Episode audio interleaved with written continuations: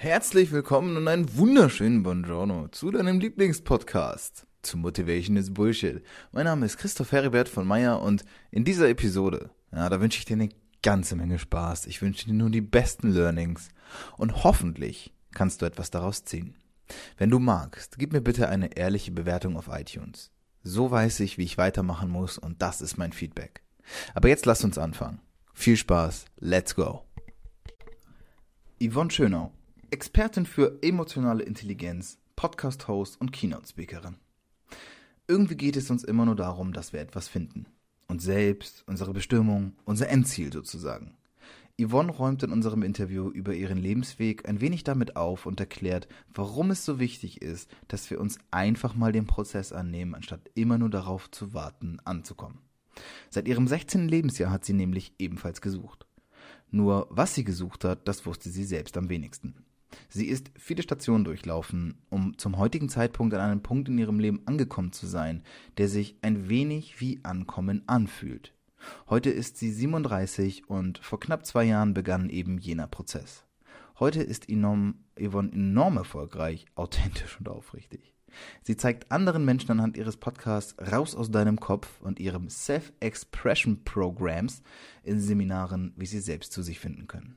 Nach einer Odyssee des Lernens, Erfahrens und nach einer langen Suche steht Yvonne heute an einem Punkt, der inspirierend und zugleich respektvoll wirkt. Für mich war dieses Interview ein weiterer Schritt zur Selbsterkenntnis, dass wir alle nur auf einer Reise sind, dass es nicht darum geht, das dickste Auto zu fahren oder das größte, Statussymbol zu besitzen, sondern es geht darum, ehrlich zu sich selbst zu sein. Also nun raus aus deinem Ohr und rein in deine Augen oder umgekehrt. Ich wünsche dir auf jeden Fall viel Spaß mit Yvonne Schönau. Was es ausmacht, ist die Verwandlung. Dann natürlich ein offizielles Herzlich Willkommen, lieber Zuhörer da draußen, aber natürlich auch, wie immer, ein ganz besonderer Gast. Ähm, ja, letzte, wenn ihr die letzte Folge gehört habt, wovon ich ausgehe, äh, dann ist es tatsächlich etwas sehr Besonderes für mich, weil ich habe in der letzten Folge den Christian gehabt und jetzt in der heutigen Episode habe ich die liebe Yvonne Schönau zu Gast. Wer das ist, werde ich gleich noch mal ein bisschen anschneiden, aber erstmal herzlich willkommen und schön, dass du da bist, Yvonne.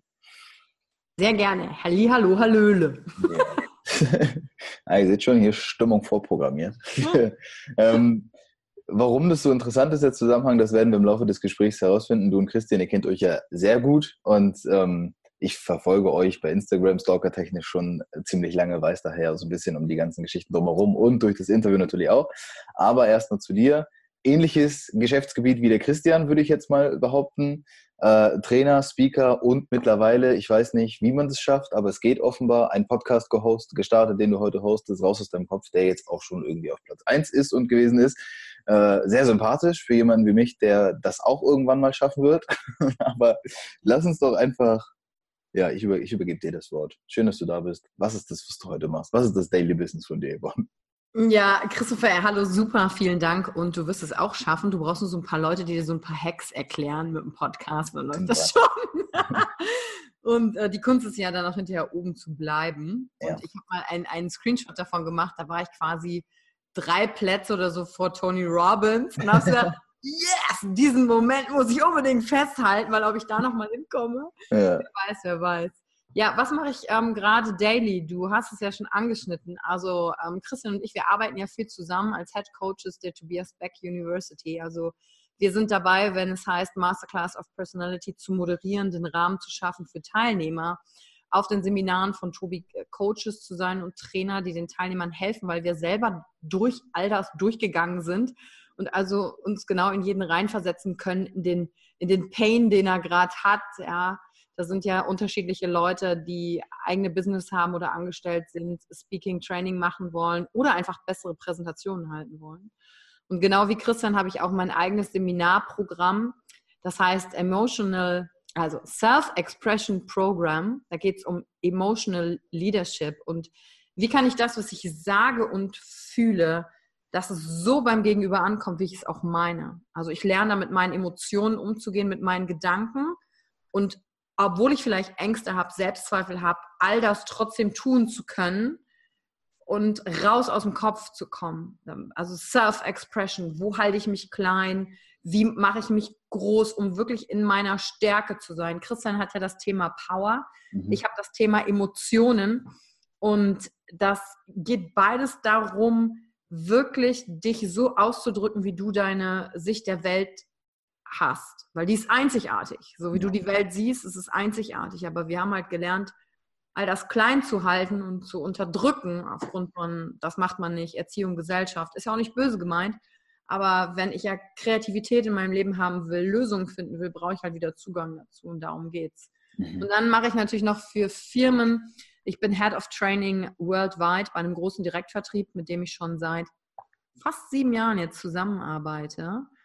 Da erstelle ich Trainingskonzepte für, in elf Ländern sind die. Mhm. Da geht es eben darum, okay, wie kann man im Vertrieb ähm, Training machen äh, über eine Online-Training Academy. Und das ist halt klassisch Corporate in einer Firma. Ne? Der eine Teil ist, das machen wir privat mit Menschen und das andere ist, okay, im Corporate-Firmenumfeld wie kann man da auch Emotional Leadership reinbringen, dass die Energien in die richtigen Richtungen gehen und Leute nicht damit beschäftigt sind, sich gegenseitig die Schuld zuzuschieben, mhm. Dinge nicht geklappt haben, sondern wie kann man da die Stärken auch der Mitarbeiter fördern. Ja. Gut. Ist jetzt fast ähnliches Spiel wie beim Christian.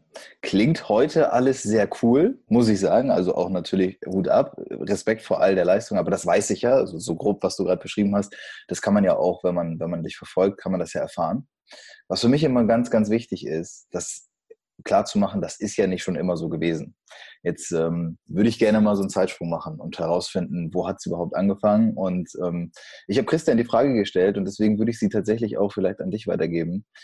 Wann das erste Mal so gewesen ist in deinem Leben, dass du gemerkt hast, irgendwie ist da mehr oder irgendwas anderes oder ne, ich habe das damals definiert bei mir selbst, dass ich gesagt habe, das kann es nicht sein. Da ist irgendwas anderes. Hast, kennst du diesen Moment? Und wenn ja, weißt du auch, wann der gewesen ist? Äh, ja, absolut kenne ich diesen Moment. Ich würde sagen, es gibt so mehrere Etappen dieses Momentes. Wenn man sich so aktiv zurückerinnert ähm, bei, im eigenen Leben, sind solche Impulse der eigenen Persönlichkeit ja immer wieder da. Mhm. Nur wir haben die dann äh, unterdrückt und äh, als du sagtest, das war ja nicht immer so, da habe ich gedacht, ja, schön wäre es gewesen, wenn es immer so easy jetzt, also easy so ja. gewesen wie es jetzt ist. Aber ich kann mich entsinnen definitiv an eine Situation in der Grundschule, wo ich zur Parkschule Wülfrath durch den Regen gegangen bin. Ich glaube, es war die dritte Klasse. Und meine Eltern sind morgens ja immer auch früh aufgestanden. Meine Mutter war meist schon weg, wenn ich zur Schule gegangen bin. Die hat bei Ford als Sekretärin gearbeitet. Und mein Vater bei der Telekom als Fernmeldeelektroniker. Mhm. Und da haben, meine Mutter hat um sechs angefangen und mein Vater ist, glaube ich, um halb acht oder so los und ich ja dann auch zur Schule. Und auf dem Weg zur Schule durch den Regen, ich musste da immer so einen Berg hochgehen, da kam so ein Gedanke in meinen Kopf, dass ich mich gefragt habe, okay, dieses frühe Aufstehen ist ja voll nervig. Wer hat es eigentlich mal entschieden, dass die Eltern, diese Gedanken kennst du, ne? Ja, dass die Eltern da zu so einer Arbeit hingehen ja. Und der Ort, aus dem ich komme, ist jetzt auch nicht besonders groß. Und da wusste ich schon, ich bleibe hier nicht. Ich habe zwar keinen Plan, wie, ja, wie willst du das als Kind auch einschätzen? Ja, du weißt ja nicht, welche Möglichkeiten die Welt so hat. Du hast ja einen ja. ganz kleinen Horizont, was Erfahrungen und so angeht. Aber so dieses Gefühl und die Gedanken, da muss es doch was anderes geben. Mhm. Weil unsere Nachbarn hatten zum Beispiel einen Swimmingpool und hm. waren so bei uns im Ort bekannt als Millionäre. Und ich habe mir gedacht, okay, wir wohnen irgendwie nur ein Haus gegenüber. Da sind Luftlinie, keine Ahnung, 100 Meter, weiß ich nicht wie viel. Was haben die denn anders gemacht? Hm. Also so, so dieser Gedanke, was haben die anders gemacht? Ja, ja, da kann ich mich auf jeden Fall dran erinnern, dass der da war. Ich weiß nicht, also ich, ich will es nicht pauschalisieren, ich tue mich da mal ein bisschen schwer mit. Ich glaube aber, dass generell viele, die jetzt vielleicht auch zuhören, ähnliche Gedanken kennen und auch hatten. Zumindest mal die Frage danach zu stellen, so zu hinterfragen, ob das jetzt alles so gegeben ist, ne, ob man das annehmen muss. Und dann kommt ja oftmals bei vielen auch in der Pubertät die rebellische Phase. Ich würde sagen, die war bei mir so zwischen sechs und heute bin ich 26, ja, dann ist sie ungefähr schon immer. Und das wird wahrscheinlich auch nicht mehr aufhören, weil ich irgendwann begriffen habe, dass es für mich besser funktioniert, auch wenn es nicht immer einfacher war, aber besser war, die Dinge nicht anzunehmen, sondern wirklich stark zu hinterfragen und auch irgendwie mein eigenes Ding zu machen. Und ich glaube ja, viele Leute haben das auch, hören aber auf, weil sie merken, sie stoßen da vielleicht auch auf Gegenwind oder was auch immer. Und jetzt sagst du, du hast das irgendwie auf dem Weg zur Schule, hast es gemerkt. Kam denn, also wie ist es weitergegangen? Du hast, bist zur Schule gegangen, hast da natürlich, klar, habe ich auch mitgemacht. Das macht man ja in der Regel so als Kind. Das war bei mir auch noch einigermaßen okay. Bleibt ja, ja auch nichts anderes übrig vom Gesetz her, glaube ich hier, ne? Ja, genau. Und wie ist es dann für dich weitergegangen? Vielleicht auch als du mit der Schule fertig gewesen bist, hattest du da schon so einen krassen Plan von dem, was du machen möchtest? War es schon immer das, was du heute machst? Ja, genau. Äh, erstmal, ich fand interessant, dass du mit sechs schon in die Pubertät gekommen bist. ich war, ich war äh, präpubertär. ähm, ja, was ist dann passiert? Äh, ich bin dann nachher zur Realschule gegangen und dann war schon immer so dieses, ähm, ich bin so anders vom Gefühl. Ja. Ich habe zum Beispiel keinen Alkohol getrunken, weil ich das affig fand. Ich fand es einfach dumm, dass sich alle auf Partys betrinken als Teenager und wenn dein ganzes Umfeld trinkt und raucht, weil das halt, keine Ahnung, in den 90ern normal war, ist es halt komisch, ja. Also heute sind ja alle, äh, so gut wie alle unter, vegan schon wieder unterwegs und viel bewusster, gerade die diesen Podcast hören. Diese Worte gab es damals nicht. Ja. ja. Und dann stark zu bleiben und dann auch immer diese Sprüche, ja, ja, wieso trinkst du denn nicht so? Ja, aber wieso muss ich denn trinken? Also damit fängt das ja schon los, diesen Status quo zu hinterfragen und zu sagen, wieso bin ich jetzt ja eigentlich noch ein vollwertiges Mitglied dieser Freundesgruppe, auch wenn ich nicht trinke. Mhm. Aber ich bin da irgendwie stark geblieben. Ich kann jetzt auch nicht sagen, warum. Und ich kann auch verstehen, warum viele Leute mitgehen, weil das natürlich leichter ist. Ja, weil erstens kannst du dich an ganz vielen anderen orientieren, die das ja auch so machen. Und selber denken ist ja auch anstrengend.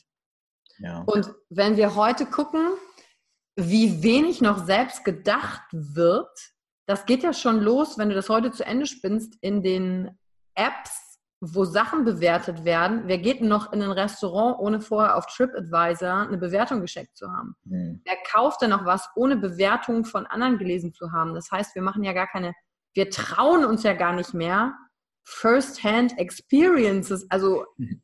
zu machen und mir selber erstmal eine Meinung zu bilden. Und was ist dann passiert in der Schule? Hm, danach bin ich, ich weiß noch, da gab es diesen äh, Tag, da kommt irgend so jemand von der Berufs, keine Ahnung, vom Jobcenter oder so in die Schule und da muss man so Tests ausfüllen. Vom BIZ, vom Berufsinformationszentrum. Ja, irgendwie sowas, ja, ja. was man so machen kann. Mhm. Und ich wusste früher, okay, ich würde gern Schauspieler, Schauspieler werden, weil ich auf, ähm, schon immer kreativ war, auf der Bühne stehen fand ich cool, im Mittelpunkt sein fand ich cool laut sein, ich konnte mir leicht Sachen merken, das war alles leicht für mich. Mhm. Aber dann kommt da so ein Jobcenter, Heini, also oder BEZ oder wie das ja, heißt. Ja, auch immer das war, ja. Die dir ja helfen sollen, aber die clustern dich ja auch wieder in so komische Kategorien ein und dann kriegst du so eine Bewertung und denkst, ich weiß auch nicht mehr, was dabei rausgekommen ist, aber dann denkst du dir so, ja, nee, so sehe ich mich aber nicht. Aber ich kann ja noch nicht sagen, worin sehe ich mich denn? Mhm.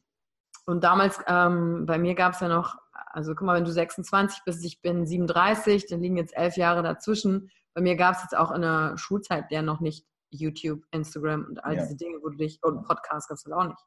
Also wie, find, wie findest du Leute, die ähnlich denken wie du? Da bist du ganz oft alleine. Das ist halt der Vorteil von heute. Mhm. Da weiß ich noch, dass mich das komplett unter Stress gesetzt hat. Ähm, Im Abi mit 18, 19 musst du dich ja dann entscheiden, okay, wo bewirbst du dich oder gehst du zur Uni? Und ich, das hat mich so träge gemacht. Also meine Mutter hat im Prinzip für mich die Bewerbung geschrieben. Ich ähm, bin dann nach Düsseldorf gegangen in eine Agentur und habe eine Ausbildung zur Werbekauffrau gemacht. Aber im Prinzip hat meine Mutter für mich die Bewerbung geschrieben, weil mich das so krass gelähmt hat, diese Auswahlmöglichkeit, aber auch die Angst davor, eine falsche Entscheidung zu treffen. Die ja, okay, wenn ich jetzt einen Weg in Ausbildung einschlage, bestimmt das ja hinterher alles, was ich tue. Ja. Heute sage ich, ja, Werbekauffrau, natürlich nehme ich davon was mit, aber ob ich jetzt eine Ausbildung zu was anderem gemacht hätte oder das spielt für das, was ich jetzt, jetzt gerade tue, ja gar, kein, gar keine Rolle mehr. Konnte ich ja nur damals gar nicht wissen. Und dann habe ich eine Ausbildung gemacht, habe die auch verkürzt in zwei Jahren und dann kam immer noch dieser Gedanke, dieses, hm, ist es denn jetzt aber alles? Ich würde ja gern irgendwie ein anderes Leben haben als alle anderen. Aber wie geht denn das?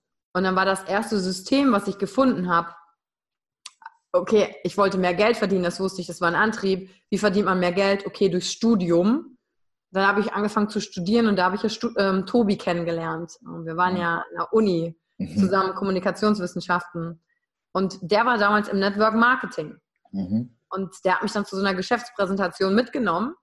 Und das war zum ersten Mal ein System, was anders war als das System 9 to 5. Ja. Halt aber auch ein System, nur wenigstens mal ein anderes. Ja. Und dann habe ich damals natürlich gedacht, boah, das ist es. Jetzt werde ich Millionär, bevor ich mein Studium beendet habe. Das ist ja mega, wie die Leute zusammenarbeiten. Und das Konzept war ja, du kommst nach oben und machst Karriere, wenn du anderen hilfst. Mhm. Und das kannte ich aus dem klassischen Angestellten-Dasein halt nicht. Ne? Da war es immer so, ich teile möglichst keine Informationen, ja. denn ich will mich ja unentbehrlich machen, weil dadurch habe ich ja diese magische Manager-Position irgendwann mal inne. Und das hat aber in meinem Werteverständnis gar keinen Sinn gemacht. Also war Network Marketing das erste System, was ich kennengelernt habe, außerhalb des klassischen 9-to-5s. Ne? Und daraus ist dann der Wunsch von Selbstständigkeit entstanden. Und dann habe ich eine GmbH gegründet. Also, aber was, es wird ja so krass schwer gemacht, auch in Deutschland, sich selbstständig zu machen. Unser System ist dafür ausgelegt, dass du es als Angestellter halt leichter hast. Ja. Aber wenn du merkst, du bist fucking unglücklich da drin und das ist nichts für dich, dann musst du wissen, in der Planung vorher, dich selbstständig zu machen in Deutschland, bedeutet auch gewisse Dinge mit einzukalkulieren und dass ein bisschen ein paar Dinge anstrengender sind. Aber das am Anfang in seinen Traum mit einzukalkulieren, hilft auf jeden Fall, diverse Fettnäpfchen der Bürokratie zu umschiffen. Ja, das sehe ich auch so. Network Marketing, das ist der eine Einstieg gewesen, Studium war davor. Hast du das Studium beendet oder hast du gesagt, als du das Network Marketing kennengelernt hast, weil es ein anderes System gewesen ist, dass du sagst, okay, pass auf, ich kann mich nur auf eine Sache konzentrieren und hast es dann dahin. Also hast du gesagt, komm, ich mache den klassischen Weg erst zu Ende, ich bin vernünftig, oder hast du gesagt, komm, entgegen aller Erwartung? Nee, ähm, das ist ja beim Network Marketing so, du kannst ja nebenbei Sachen starten, nebenbei. Und dass ich das Studium äh, damals äh, beende, war für mich an sich klar. Jetzt habe ich mit dem Network, da habe ich, glaube ich, zwei oder drei Jahre gearbeitet, natürlich nicht so viel Geld verdient. Ich glaube, 18 Euro passives Einkommen im Monat. Hm. Da kommt jetzt nicht so viel warum. Aber ich habe mega viel gelernt. Ähm. Im Nachgang sage ich, das war das Geilste, was mir passieren konnte, weil dadurch kam Tobi, dadurch kam Christian. Ich habe im Verkauf gelernt, ich habe viel über mich gelernt. Ich bin zu Tony Robbins 2004 das erste Mal geflogen, über glühende Kohlen gegangen. Mhm. Also der Weg in die Persönlichkeitsentwicklung fing damit halt an. Das Problem ist dann nur, wenn du damit anfängst, aber quasi auf dem Konto und auch sonst im Leben dich jetzt nicht als Gewinner fühlst, weil die Zahlen noch nicht stimmen, weil keine Ergebnisse sind, dann hast du quasi von diesem Persönlichkeitsentwicklungscocktail genippt. Der hat dir auch sehr gut geschmeckt. Aber da du es noch nicht geschafft hast, Dinge für dich umzusetzen, weil du die nur im Kopf verstanden hast, aber nicht äh, verinnerlicht hast, ist das dann so, als würdest du danach noch mal ein bisschen tiefer fallen, weil du weißt ja jetzt theoretisch, du musst groß denken, positiv und all diese Sachen, Ziele setzen, dich mit den richtigen Leuten umgeben. Mhm. Dann fehlt dir aber dieses Vehikel wie und dann fühlst du dich danach oft schlechter als vorher, weil jetzt hast du ja die Erkenntnis, aber du siehst noch keine Ergebnisse. Ja. Und das war so der Fall.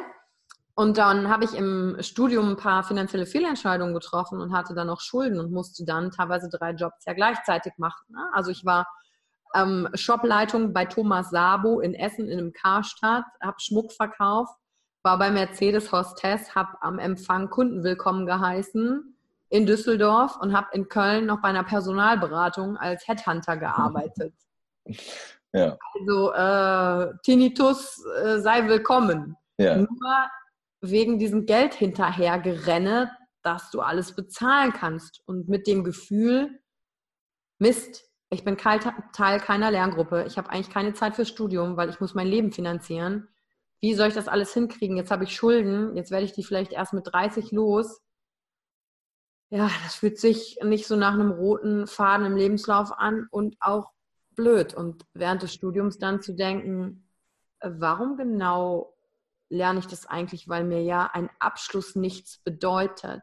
Mhm. Also Hierarchie hat mir noch nie was bedeutet. Ich habe nicht verstanden, warum ich jemanden respektieren muss, nur weil er einen anderen Titel hat, aber er doch auch ein Mensch ist. Mhm.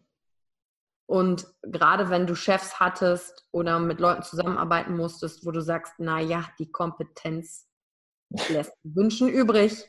Und ich sage mal so, du fühlst dich überlegen von der Cleverness und auch sonst. Und dann ist das jemand, auf den du hören musst, nur weil er einen Titel hat. Uh, damit habe ich mich schwer getan. Und ich, da wusste ich, okay, ich werde jetzt nicht so eine super Angestellte. und ähm, kann aber natürlich das super annehmen von, von Menschen, die, die, ich respektiere, wo ich was lernen kann, die halt anders damit umgehen. Ne? Das heißt ja nicht, dass ich mich jetzt hier als die Größte fühle, sondern in Demut einfach zu sein bei Menschen, von denen ich was lernen kann. Aber so dieses von außen aufgedrückte, ich gebe dir einen Titel, hat sich dann halt ins Studium reingezogen, so von wegen, wozu brauche ich denn diesen Abschluss? Ich ja. möchte doch eh nicht in einem klassischen Unternehmen arbeiten, wo dieser Abschluss gefragt wird. Und nach, keine Ahnung, wie viele Semester habe ich studiert? Zehn? Ui. Ich hätte nur noch, ja, das ist noch auf Magister, das ist noch mhm. was anderes als Bachelor. Da hatte man noch ein bisschen Zeit. Da hatte man noch Zeit und mit den drei Jobs. Und dann habe ich mich halt da durchgerungen. Ich hätte nur noch meine Magisterarbeit schreiben müssen. Aber ich sah mich einfach nicht dort sitzen, 80 oder 100 Seiten zu etwas schreiben, was ich eh nicht will. Und dann habe ich mich halt exmatrikuliert. Ne? ja, verrückt. Das sagen wir so, es ist nicht das erste Mal, dass ich die Geschichte in dieser ähnlichen Variante gehört habe von Leuten. Ja, glaube ich. Wer sich zuhört, weiß, dass meine ähnlich ist. Ich habe auch äh, fünf, fünf Semester von einem Bachelor studiert und begriffen, okay, wow. Ähm, na, ich, also, es ist faszinierend, weil ich hätte niemals in einem Unternehmen arbeiten können, in dem ich darauf reduziert werde, dass dieses Stück Papier ja letztendlich dafür sorgt, dass ich da arbeite.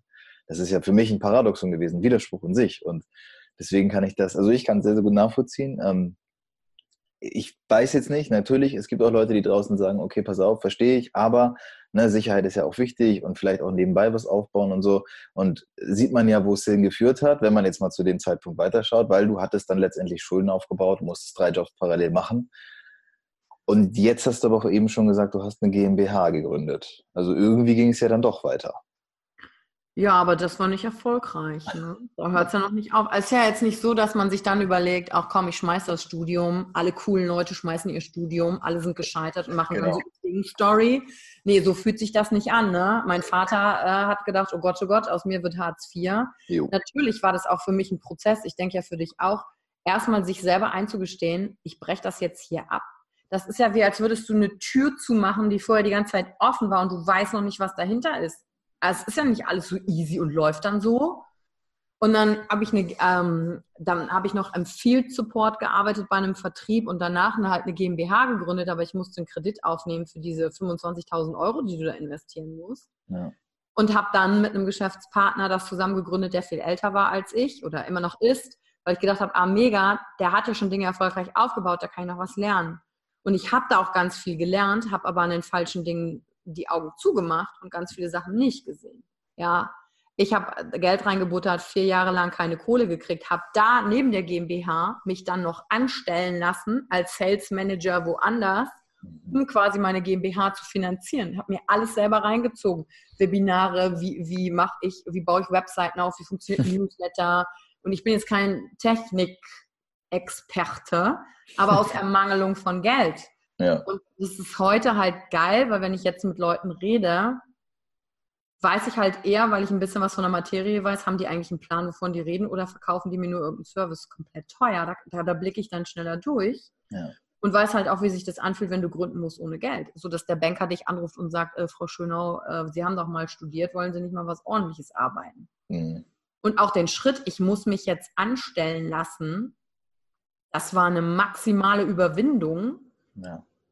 Weil es ja nicht meinen Werten entsprochen hat. Und dennoch muss ich sagen, war mich anstellen zu lassen neben der GmbH wieder eine mega Entscheidung, weil ich mich, ich war da in einer Phase, da habe ich mich vom Selbstwert maximal klein gefühlt. Alle in, äh, in meinem Umfeld, die studiert hatten, waren dann fertig, waren in coolen Unternehmen untergekommen. Ja, dann hast du die Jura, Studentenfreunde, die Ärzte, was ich übrigens finde, das sollte man dann doch studieren, wenn es ist. Da bin ich schon froh, wenn ich zu einem Arzt gehe, der das studiert hat. Also es ist jetzt ja, so, ja. ich sage, da braucht man keine, kein Zertifikat. Also das gilt für manche Bereiche. Mhm.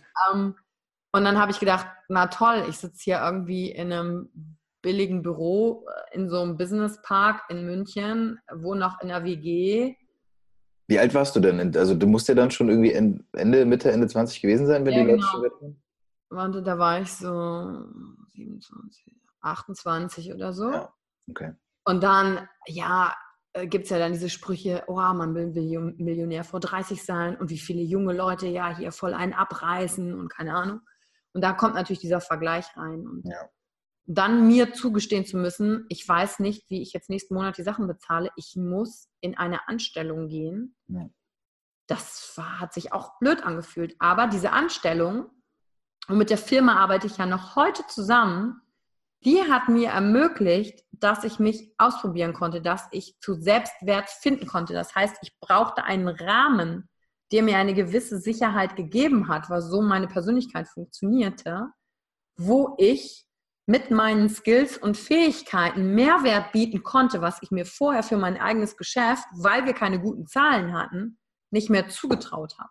Mhm. Und da durfte ich mich ausprobieren, es ist nichts kaputt gegangen ja, ich musste auch einige Sachen mitmachen, wo ich sage, das war jetzt in meiner Firma würde ich es anders machen, aber dann noch zu erkennen, aber es ist nicht meine Firma. Und wie kann ich den Bereich, den ich verantworten kann, trotzdem mit meiner Persönlichkeit füllen, dass Leute einen Mehrwert haben? Deswegen, ich war nie so ein All-In-Typ im Sinne von, oh, jetzt nur noch Selbstständigkeit, jetzt nur noch das.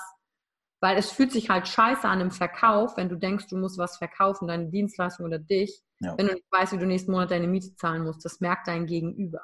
Klar. Und das war so, war für mich die richtige Entscheidung. Und ich habe die ersten zwei Jahre, also ich hatte bestimmt 60.000 Kilometer im Jahr im Auto. Pui. Ich hatte eine Tankkarte, ich hatte ein Auto, mein Vater war superglücklich, das Kind hat eine Tankkarte. Das, jetzt ist die Zukunft gerettet.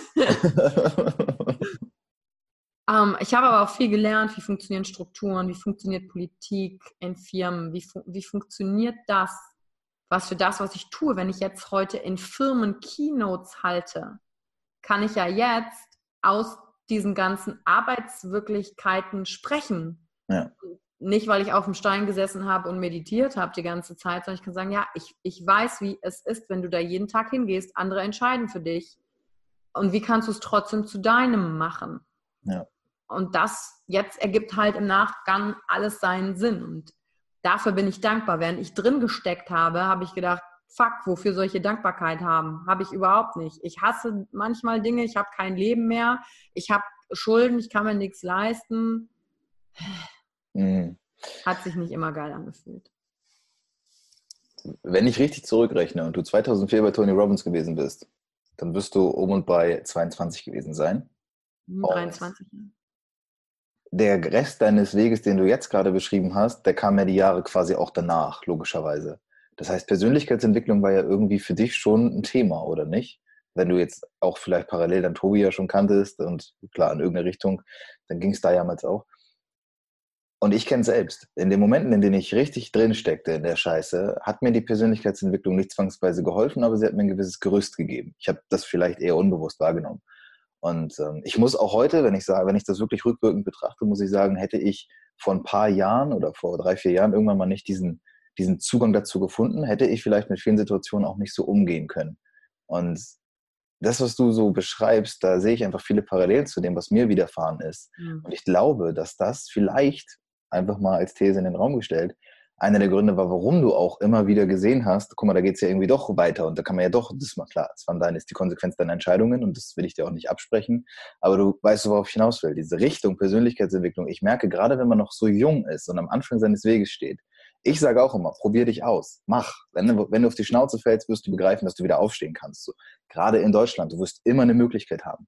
Und ich glaube, deswegen ist es auch so unglaublich wichtig und deswegen gehe ich da jetzt auch gerade so intensiv drauf ein, dieses Thema Persönlichkeitsentwicklung ist heute omnipräsent. Zumindest für mich in meiner Bubble, in deiner Bubble auch sowieso. Damals war das ja aber noch nicht ganz so, oder? Also hast du dann auch dir den Kontakt immer zu solchen Leuten gesucht oder hattest du das gar nicht? Hattest du auch keine Zeit, dich in diesen Jahren damit zu beschäftigen? Also, weil heute ist ja Persönlichkeitsentwicklung so das mit das A und O, was ja in deinem Leben tagtäglich stattfindet. Ja, äh, würde ich sagen, heute ist ja auch normal, weil du hast ja jeden Tag Persönlichkeitsentwicklung. Das ist ja nicht das, was stattfindet, weil du ein Buch liest oder auf einem Seminar ist, sondern es ist ja das, wie schaffe ich es, das jetzt in den Alltag zu implementieren, um eigentlich geht es ja darum zu verstehen, wie funktioniere ich mit allem Guten und mit allem Schlechten. Und wie kann ich das trotzdem nutzen, dass ich mir da selber nicht im Weg stehe? Und da komme ich ja nicht hin, weil ich drüber nachdenke und positive Glaubenssätze habe, sondern indem ich halt einen Schritt nach dem anderen gehe. Das ist witzig damals. Also als ich im Network angefangen habe, äh, habe ich am Anfang ja diese Arroganz entwickelt, so von wegen, wenn Leute nicht ins Network eingestiegen sind, zu sagen, ach, guck mal, du dummes Etwas, du kapierst, du bleibst hängen im 9 to 5. Ja. Du, hast die, du, du kannst die Genialität dieses Konzepts nicht sehen, ja. Aber dann auch nicht wahrzunehmen, dass man selbst in dieser Arroganz ist. Mhm. Und da gab es natürlich die Leute, die ähm, die Ideen mit nach vorne getrieben haben im Network. Das war schon mal zumindest ein gleicher Spirit. Aber die waren ja nur zwei Jahre da. Mit Tobi und Chris bin ich ja trotzdem länger befreundet und unser Leben war aber nicht immer so intensiv und eng zusammen, so wie das jetzt wieder ist, sondern es ging auch so ein bisschen so, aber wir haben immer den Kontakt gehalten. Mhm. Und dann im normalen Umfeld, also ich, ich hatte, das gab es halt nicht. Es gab weder Facebook-Gruppen noch, noch Instagram noch irgendwelche, das gab es alles nicht. Also das war, ja, wer war denn da, mit dem ich darüber reden hätte können? Ich habe mir eigentlich die Geschäftsführer und die Leute, die in den Firmen waren, ich habe mich eher mit älteren Leuten ausgetauscht, mhm. wie sie dahin gekommen sind. Zum Beispiel habe ich in der Personalberatung einen kennengelernt, der hat eine eigene Firma aufgebaut gehabt. Ich glaube, der war 20 Jahre älter als ich.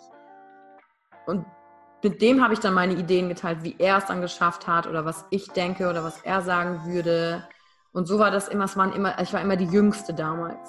Alle anderen waren immer älter weil mich interessiert hat, ja, wie sieht denn dein Tag aus als so ein Geschäftsführer? Was macht man denn als Geschäftsführer? Wir wissen das wissen, wenn du, wenn du 19 bist und gerade Abi gemacht hast oder von wo auch immer kommst. Ja, wie, was machst du denn? Das waren immer so diese Fragen, die ich mir gestellt habe und dass jetzt eigentlich eine Community draus geworden ist. Ich bin ja dann 2014 nach Shanghai gegangen